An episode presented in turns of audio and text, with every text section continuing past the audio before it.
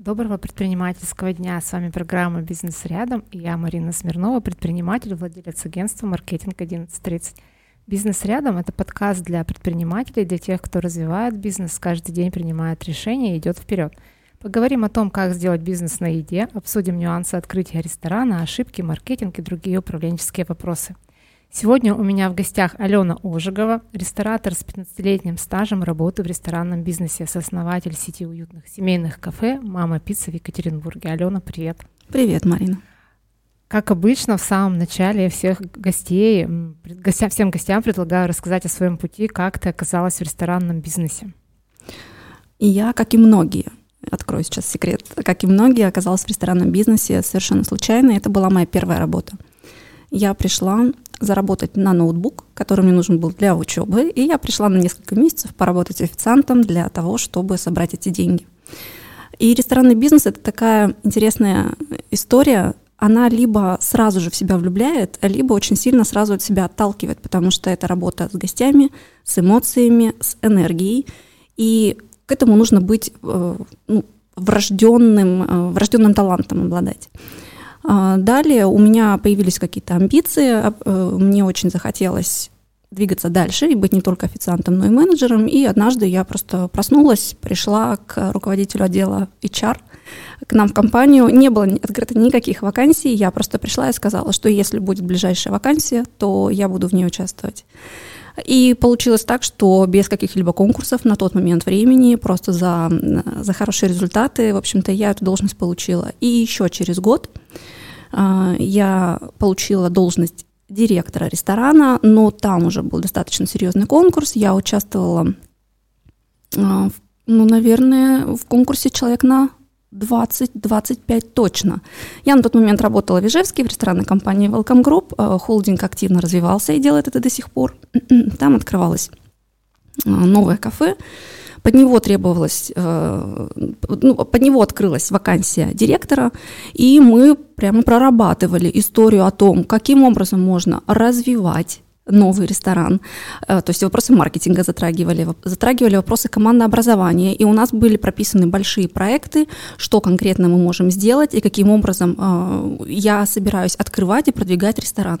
На тот момент я этот конкурс выиграла, и, в общем-то, э, вот, кстати, еще такая важная деталь, это было через два года после того, как я пришла в работу, и только тогда я набралась духу и сообщила своей маме о том, что я работаю.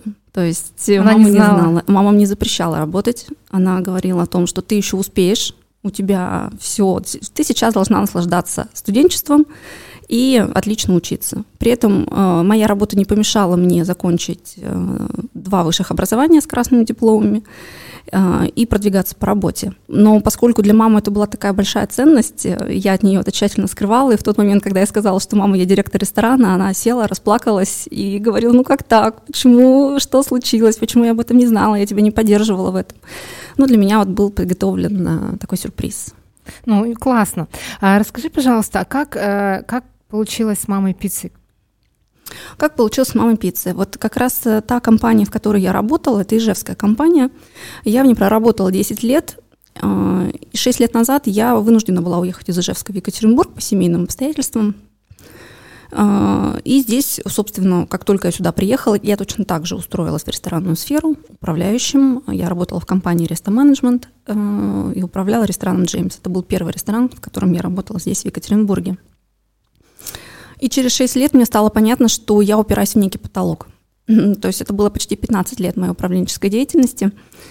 И я понимала, что мне хочется двигаться дальше. Я уже как будто бы ходила по накатанному кругу, и это все прекрасно, я очень люблю свою работу. Но здесь стало понятно, что мне пора двигаться дальше. И как-то мне невольно э, захотелось работать, продолжать свою работу с рестораном холдингом Welcome Group. По иронии судьбы «Мама Пицца», самая первая «Мама Пицца», которая открылась в Ижевске 12 лет назад, открывалась моими руками. И это был концепт, который, по сути, я и создавала 12 лет назад. Понятно, что он претерпел большие изменения, он прошел свой большой путь, у него прошел ребрендинг, но на текущий момент «Мама Пицца» — это 12 успешных семейных кафе в городе Ижевске и Перми. И я понимаю, что это та концепция, достаточно вечная концепция, а, которая явно не будет лишним в городе Екатеринбурге. Например, в отличие от модных гастробаров, модных гастромест, то сейчас здесь их достаточно большое количество, и мне бы не хотелось уступать вот именно на этот рынок, а семейные ценности, семейное кафе – это что-то вечное, это то, что всегда трогает людей и не зависит от моды. У меня такой вопрос.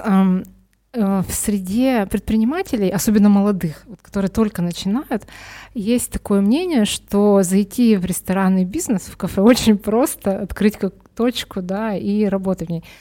Развей этот миф, пожалуйста. Марин, ты знаешь, я могла бы его развивать часами. Честное слово, нам не хватит времени. А, я хочу сказать, что ресторанный бизнес – это один из самых низкорентабельных бизнесов. Начнем с цифр которые существуют. Ну, то есть, когда я говорю о том, что идеальная рентабельность 20%, но до нее еще идти, идти идти, и она вообще нестабильна. И дай бог, если вы делаете 10% от рентабельности, от товарооборота э, в, в прибыли, это уже прекрасно. Есть бизнесы намного более простые, с большей рентабельностью. Это первое. Второе. Что такое ресторан? Ресторан – это от 20-30 человек. Это от 300 квадратных метров площади – и это большая номенклатурная матрица, и это колоссальное количество гостей, которых мы встречаем в ежедневном режиме. Это очень большой энергообмен, это большое количество обратной связи, внутренней проработки обратной. А, это ежедневная работа со своей командой, не только с ее профессионализмом, но и с ее эмоциональным и энергетическим состоянием. И это все требует колоссального количества вложения собственной энергии, времени и знаний. То есть открыть кафе и там, почивать на лаврах не получится. К сожалению, нет. Э, по вложению энергии, денег и времени, и той самоотдачи, и той отдачи, которую вы получаете, не, не понимаю пока, какой бизнес может быть более сложным. Возможно, отельный, но мы все в хорике находимся, это вся история, вот она про нас и затрагивает. Отель, наверное, еще чуть более сложный, потому что там есть еще номерной фонд и следующая история. То есть за рестораном стоит не просто красивая картинка, когда вы пришли, попили кофе, съели вкусный салат и там, провели час времени. А, за ней стоит, во-первых, составляющая еды, во-вторых, составляющая сервиса, а это работа с людьми, а это очень сложно на сегодняшний день. А еще это техническая составляющая. То есть построить ресторан, вот я его строила пять месяцев, и, ну, знает, наверное, только мой муж, и то не все знает, чего это стоит. И до сих пор, вот я вчера до 11 вечера, например, общалась с жильцами нашего дома, о том, э, какие мы нюансы встречаем во взаимодействии друг с другом. То есть это работа 24 на 7, и она только с виду кажется такой яркой, красивой. Для всех ресторан это такая эмоция, куда можно прийти, отдохнуть, выдохнуть в течение рабочего дня, отпраздновать вечер, встретиться с друзьями. Для всех ресторан это праздник, для нас ресторан это такая монотонная, очень скрупулезная глубокая работа тем, кто его искренне, вот до мурашек не любит, даже не рекомендую прикладываться к этому бизнесу. А, такой вопрос у меня. А, какие, какие отличия ты видишь а, в работе в найме и в своем бизнесе? Не возникает ли у тебя желание уйти обратно куда-нибудь в найм? Марина, честно, возникает примерно через день. Но это, я понимаю, что это просто эмоциональные качели, все в порядке, процессе мы разберемся. А, что такое работа в найме? Это отсутствие материальной ответственности. Материальной. Это очень важная составляющая, потому что ресторан это очень дорого, это десятки миллионов рублей, которые вы вкладываете либо собственные, либо инвестиционные, либо заемные деньги, и вы живете с пониманием, с грузом ответственности о том, что мало заработать самим, нужно эти деньги возвращать. И вот эта история, она, это первое, что очень сильно отличает найм от собственного бизнеса, это материальная ответственность. А второй вопрос – это ну, история личного, скажем так, бренда. То есть э, все то, что я создаю, уже связано с моим именем напрямую, с моей репутацией напрямую. И здесь уже ну, кивать не на кого. То есть вся ответственность, все то, что происходит в твоем бизнесе, это ты. И те отзывы, и те результаты, которые ты видишь, это ты. И вот к этой ответственности тоже очень важно быть готовым. Я проживала и проживаю это до сих пор, и понимаю, что буду проживать дальше. С другой стороны, если не будет такой моей включенности в процессы и такого эмоционального отклика, не будет ничего. Ресторан – это живая энергия, и если собственник вовлечен, будет энергия, будет результат. И если энергии нет, и собственник не включается, и отмахивается от плохих отзывов, отмахивается от проблем, к сожалению, ресторан жить не будет. А, скажи, как руководитель, как предприниматель, легко ли, легко ли ты смогла научиться делегировать? Были ли у тебя какие-то ну, вопросы с этим? И, может быть, какие-то советы предпринимателям дашь? Потому что очень часто в программе все говорят, что это не так-то и просто делегировать. А, ты знаешь, когда я была в найме, делегировать получалось намного проще, чем сейчас. Повторюсь, возможно, включение совершенно другое, хотя я всегда была супер неравнодушным сотрудником и очень ответственным.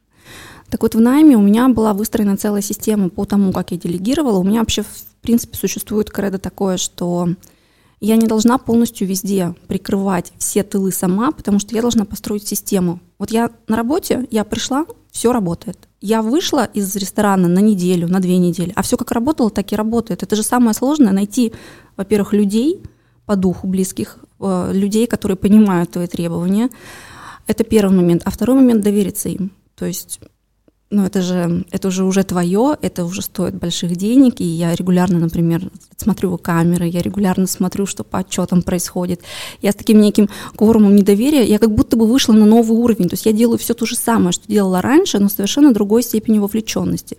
Но вот возвращаясь к вопросу о том, сложно ли делегировать, на самом деле не сложно по крайней мере, в найме у меня это получалось достаточно легко, система отработана, и я понимаю, что сейчас еще, наверное, 2-3 месяца я буду погружаться очень глубоко. Я, честно говоря, забыла, когда у меня был выходной, такой полноценный выходной. Я каждый день на работе. Но э, при этом я все понимаю, для чего это делаю. Вот сейчас мы настраиваем наши э, новые ориентиры в новом помещении, с новыми людьми, с новой командой. Как только мы научимся друг с другом разговаривать, все будет окей. У меня менеджер, девушка, она уже достаточно давно в ресторанном бизнесе, у нас на той неделе проходит планерка, она идет уже третий час, и она в конце этой планерки говорит, я извиняюсь, что сейчас такое слово будет, она говорит, какая же я тупая. Я столько лет в ресторанном бизнесе, и я понимаю, что я так многого не знаю. Спасибо, что вы об этом говорите. И я это сейчас э, говорю им не для того, чтобы продемонстрировать свою компетенцию, а для того, чтобы научить их а для того, чтобы система выстроилась, тогда получится делегация. То есть сначала вговорить в них знания, я, я, на что я ей ответила, что Катя, ты не тупая, это просто зона твоей неосознанной некомпетентности была до какого-то определенного времени. А когда ты произнесла эту фразу, ты перешла в зону осознанной некомпетентности. То есть ты сейчас поняла, чего именно ты еще не знаешь для того, чтобы стать классным руководителем на своей должности.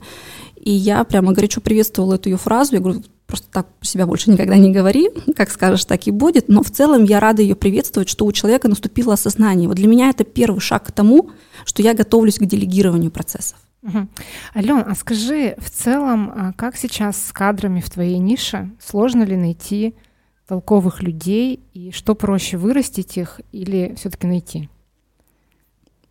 А, очень сложно. От, ну, вот прямой ответ на прямой вопрос. Очень сложно. Я очень рада, что у меня есть управленцы на местах. Управленцы — это шеф-повар, это барменджер, это управляющий, которые близки мне по духу, с которыми я уже достаточно давно работала, и это уже половина дела. То есть управленческий состав найти, особенно когда ты давно в ресторанной сфере, несложно. Это, это окей, потому что мы все друг друга знаем.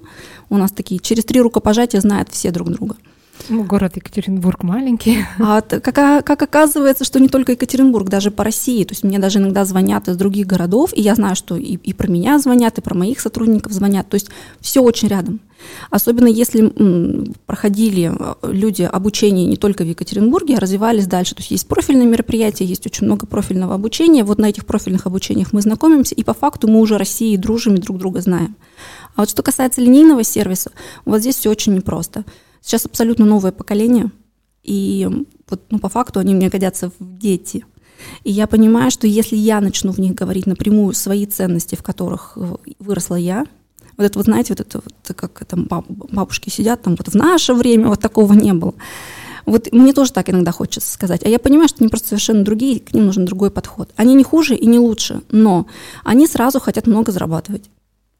Они считают, что у них очень широкие личные границы, и с ними никак, кроме как очень ласково и вежливо разговаривать нельзя. А иногда работа требует, особенно корректировки в моменте, когда нужно подсобраться и что-то быстро сделать.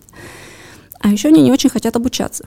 Ну, то есть понимая, что все как будто бы должно происходить само по себе. Э, и здесь вот я для себя такой тоже вывод вынесла, что в ближайшее время я лично хочу найти какое-то хорошее обучение, пролонгированное по HR и по новым системам в HR. Новое поколение требует нового подхода к подбору, к обучению и к текущей операционной работе. Все то, что было раньше, больше не работает. Вот это стопроцентный факт. Все то, что мы раньше принимали как данность, работая по месяцу бесплатно, с утра до вечера, делая все то, что вам скажут, боясь опоздать и так далее, и так далее, сейчас так больше не работает, и на эти ценности даже давить не надо. Мы просто из разных миров сотканы. Ну и плюс сам поток тоже, я не могу сказать, что он очень большой, потому что работа непростая. И люди все больше и больше это понимают, что ресторанный бизнес, работа официантом – это работа с людьми, которые говорят разное – и хорошее, и плохое. Официанты еще не умеют до конца абстрагироваться от того, что сейчас говорят не конкретный человек плохой, а говорят какой-то отзыв относительно ситуации, которая сложилась.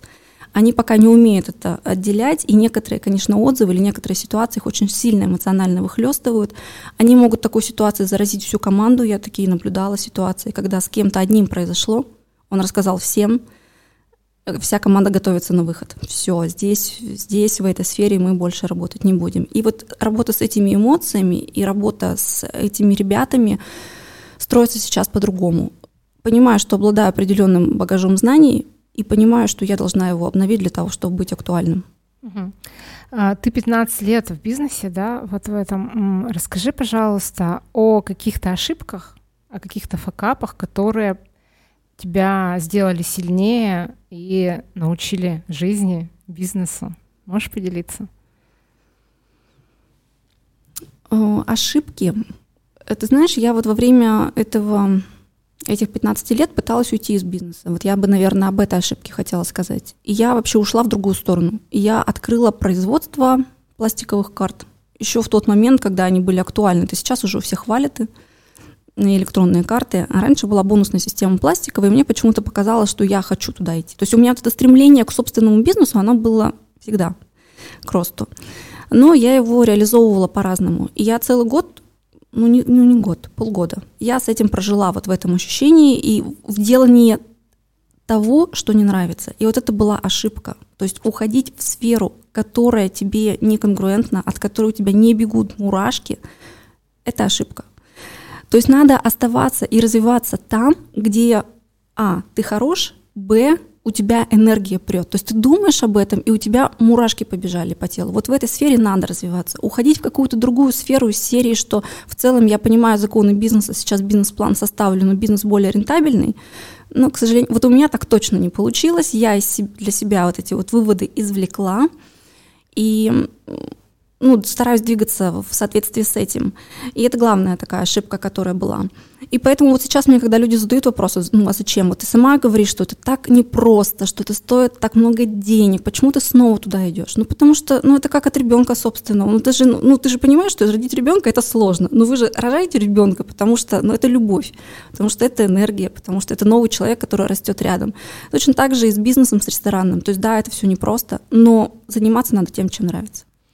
А, мне очень откликнулась история твоя, потому что я тоже э, однажды выбрала дополнительное направление, пошив нижнего белья, открыла компанию, но потом поняла, что она меня не зажигает, поэтому прям откликнулась.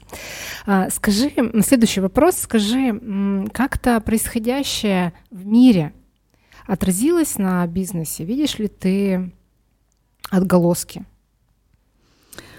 Вот потому я... что, извините, mm-hmm. добавлю, потому что а, вот в плане посадки в рестораны, честно говоря, про, прогуля... ну, если гуляем вечером по Екатеринбургу, э, в некоторые рестораны не попасть. Mm-hmm. Поэтому создается впечатление, что все хорошо. Так ли это?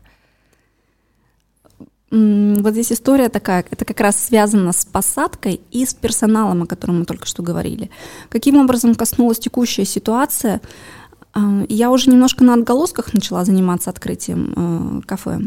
А вот те, кто был в моменте, поскольку я тесно с, общаюсь с этими людьми из этого бизнеса, они рассказывали, что это, конечно, было очень страшной ситуацией, когда все увольнялись или даже не увольнялись, а просто, просто уезжали. Люди, ну, там, условно спасались бегством, особенно касалось это мужского населения, это был серьезный удар под дых. И это касалось абсолютно всех подразделений, бар, производство, кухня, а, официанты.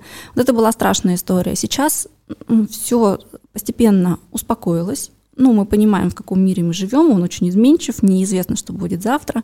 Сначала казалось, что пандемия – это самое страшное, что может с, нам, с нами произойти. А потом произошел еще ряд событий. Ну, соответственно, загадывать на будущее не приходится. Э, как касается текущей ситуации? Отсутствием достаточного количества персонала, а в некоторые рестораны не зайти. И здесь случается вот этот нахлест, и я его тоже прожила в первые четыре дня открытия, когда гостей больше, чем мы ожидали, и начинаются вот эти вот проскальзывания в сервисе. Ничего страшного, мы на этом учимся, мы извлекаем выводы, э, и я сейчас вот очень четко понимаю, что очень многие бы вопросы закрылись, если бы у нас закрылись вопросы линейного персонала. А тот факт, что во многие рестораны не сесть, я очень рада за коллег. Это классный показатель. Это означает, что люди по-прежнему по-прежнему хорошо настроены, по-прежнему ищут эмоции вовне, не закрываются. Я сейчас про гостей конкретно говорю. И, и во время пандемии была такая история, что количество развлечений вовне сильно уменьшилось. В связи с... Вот в пандемии было, там были перекрыты границы, нельзя было никуда уехать, выходить из дома.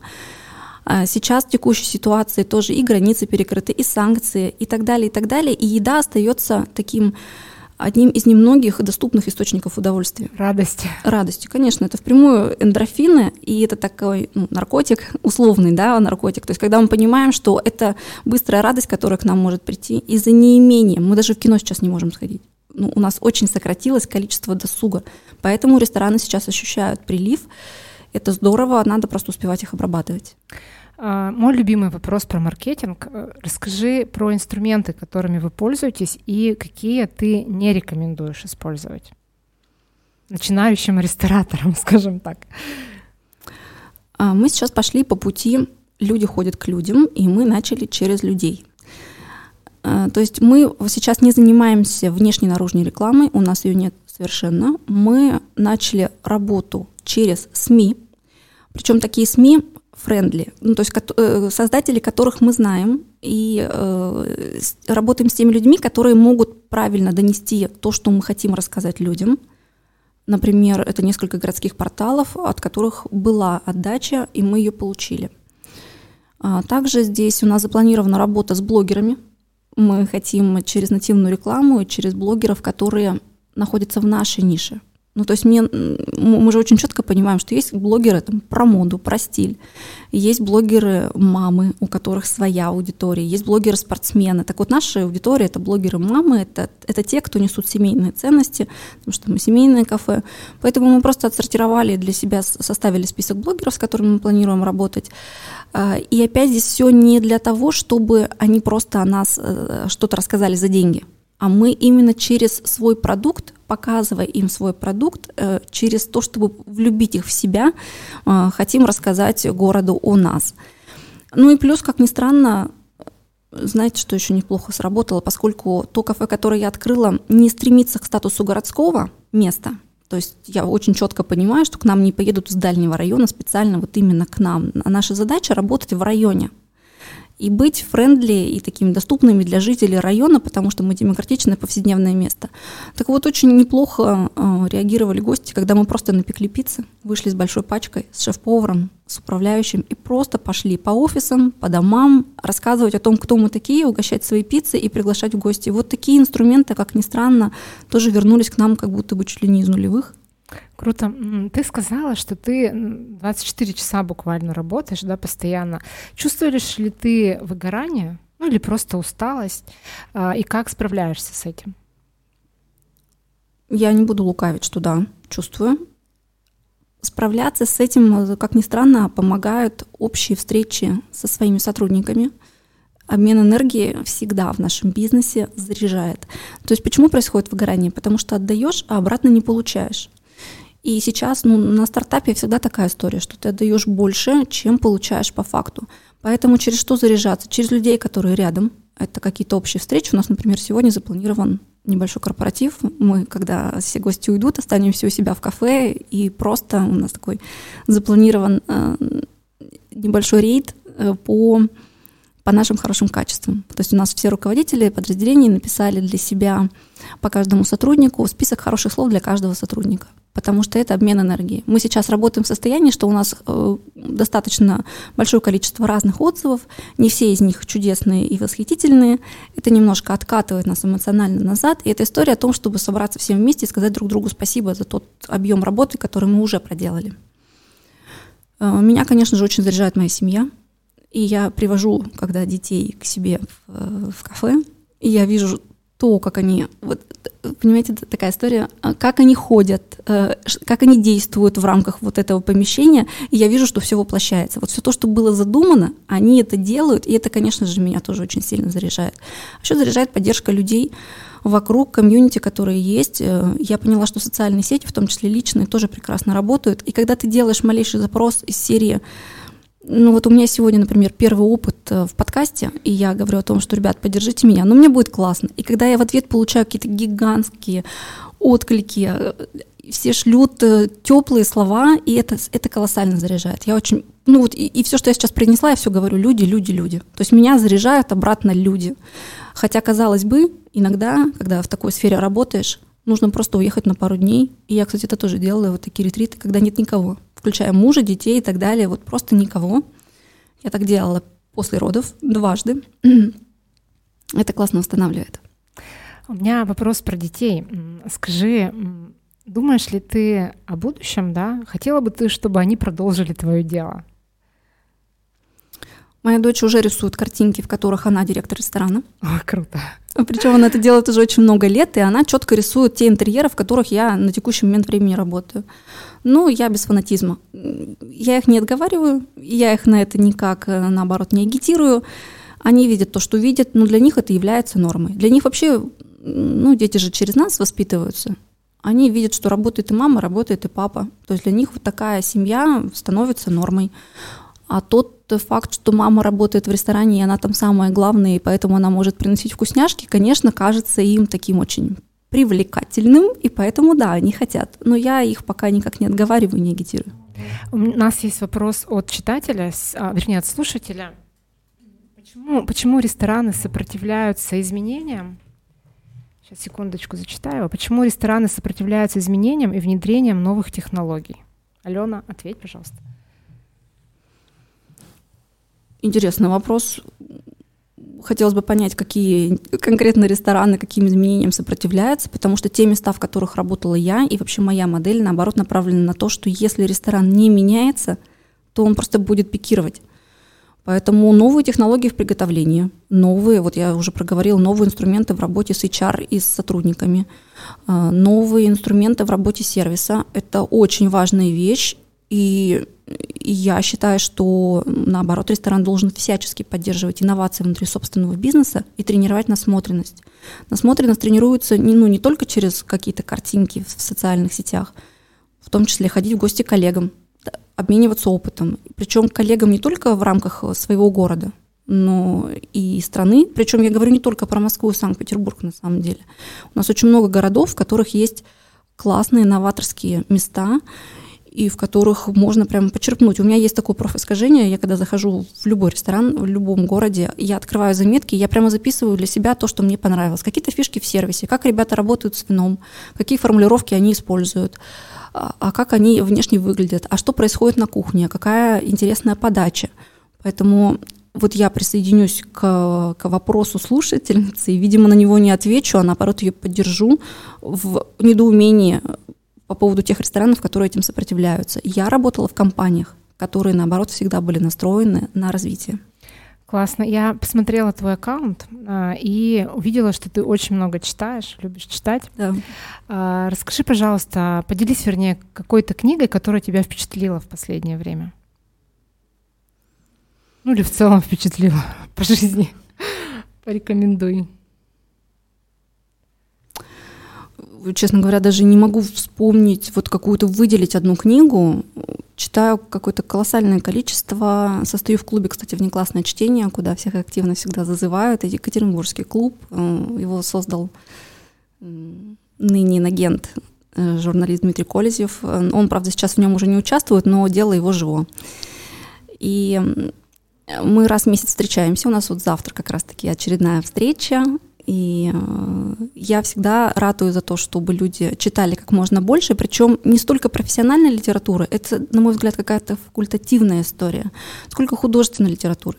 Вот я только что говорила про насмотренность, она через книги тоже очень хорошо формируется. Когда вы читаете книги и погружаетесь в мир своего героя, героев, там э, оказывается, что можно думать по-другому, действовать по-другому. Вот, наверное, из каких-то таких вещей, которые я взяла себе на заметку, это книга «Атомные привычки», она мне помогла, знаете, чем? Такой хорошей формулировкой, что если самолет вылетит из Нью-Йорка в Лос-Анджелес и будет следовать строгому пути, то он, например, достигнет своей цели, ну, я сейчас не помню детали, ну, например, за два часа. А если он сместит свой курс буквально на 1%, то он прилетит в диаметрально, ну пусть не в диаметрально, но вот прям в кардинально другое месторасположение, так и с привычками. Если мы следуем своему курсу, то мы окажемся в той точке, в которую наметились. Если мы себе даем какие-то поблажки, если мы себе разрешаем а, полениться, отступить от принципов, от правил, то мы просто окажемся совершенно в другом месте, а это всего лишь один процент. И если каждый день делать чуть-чуть больше, чем чуть-чуть меньше, это ну, натуральные законы математики – то есть 1,1 в квадрате — это единица э, с лишним, а 0,99 — это 0,0000. По итогу сказывается вот таким образом. Поэтому книга «Атомные привычки», наверное, для меня это вот такая прямо четкая рекомендация. А с точки зрения художественной литературы, это вкусовщина в чистом виде. Здесь даже, честно говоря, не хочу ничего советовать. А, заходите в мой аккаунт, там очень много рекомендаций, там больше 200 книг, и они пополняются регулярно. А, вообще очень уважаю людей, которые читают, и читают не только профессиональную литературу, но и художественную. С такими людьми всегда есть о чем поговорить. У меня последний вопрос, потому что наш эфир уже заканчивается. Есть ли у тебя жизненный девиз, и можешь ли ты им поделиться? Да, мой жизненный девиз есть. У меня вообще создано 13 правил — моей жизни. Но один, самый главный, хотела бы сейчас озвучить. Это правило 33-33-33. И я понимаю, что если от него отступить, то будут серьезные проблемы. То есть это история о том, что я все свое время хотела бы делить пропорционально. 33% семье, 33% работе и 33% себе собственной не связано ни с работой, ни с детьми. Вот в этом случае у меня случается энергетический баланс.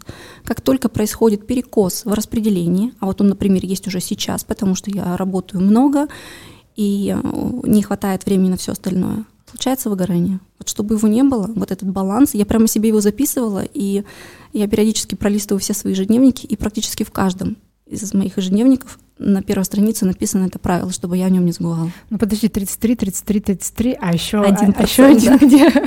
Это на что? А он, видимо, такой плавающий должен быть. То есть вот сейчас э, та область, которая не доработала, которая пульсирует, вот туда один процент времени направить своего. Огромное тебе спасибо. И напоследок пожелания слушателям, предпринимателям от тебя.